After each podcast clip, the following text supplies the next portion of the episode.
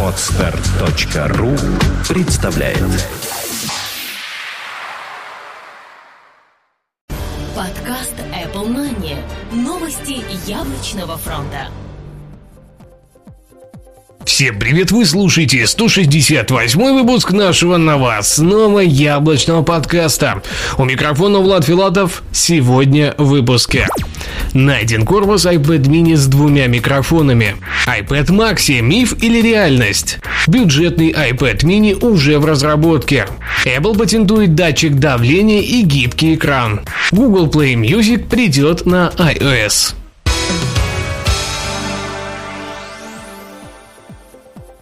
Найден корпус iPad mini с двумя микрофонами. Еще до выхода первого iPad mini в сети не раз появлялась информация, что в корпусе будет два микрофона. Как и в случае с iPhone, второй микрофон должен был служить для лучшего шумоподавления. Теперь появились подтверждающие факты, что данный концепт и правда был в разработке. В сети появились фото задней крышки, где отчетливо видно второе отверстие под микрофон. Почему итоговая версия его лишилась, остается загадкой. Второе поколение миниатюрного планшета по все тем же слухам должно исправить эту оплошность. Остается дождаться официального анонса iPad Maxi – миф или реальность? Корейский ресурс atnews.com опубликовал информацию о том, что компания Apple готовит к запуску в 2014 году новой версии iPad под названием Maxi. Согласно информации, полученной из якобы достоверных источников в стане производителей комплектующих, размер экрана у новинки составит 12,9 дюйма. Он должен будет войти в конкурентную борьбу на рынке ультрабуков, трансформеров и стать эталоном для цифровых учебников учебников. Верить ли этим слухам, уже решать вам. Бюджетный iPad mini уже в разработке.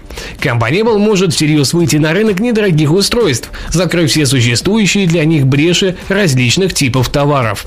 Очередными слухами по этому поводу поделились аналитики из Citigroup. По их данным, в разработке уже находится не только бюджетная версия iPhone, но и iPad mini. Как и в случае со смартфоном, будет применен пластик в качестве основного материала для корпуса. Цена тоже будет более привлекательной и начнется со 199 долларов США. Никакого ретина дисплея там, естественно, не будет. Apple патентует датчик давления и гибкий экран. Все мы уже привыкли к сенсорным экранам, которыми можно управлять лишь касаясь. Однако в будущем нас ждут приложения, которые будут реагировать на силу давления. Apple решила подстраховаться и запатентовать эту технологию заранее подала данную заявку еще в 2011 году, но опубликована она была лишь прошедший четверг.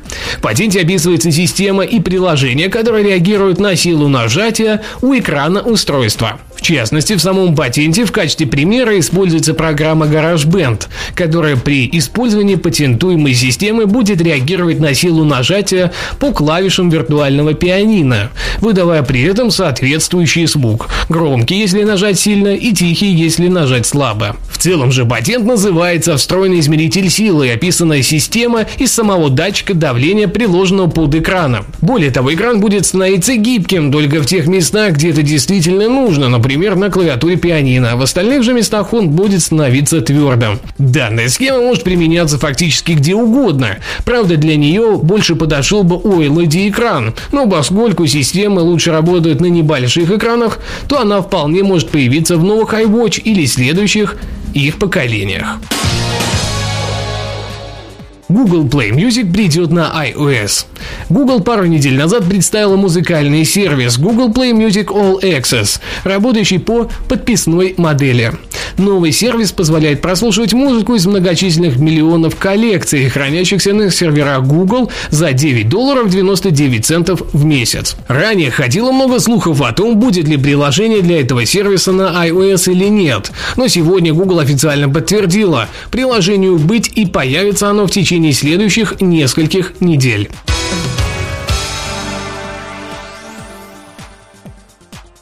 Спасибо, что слушали. До следующего выпуска. Пока-пока. Подкаст Apple Money. Новости яблочного фронта.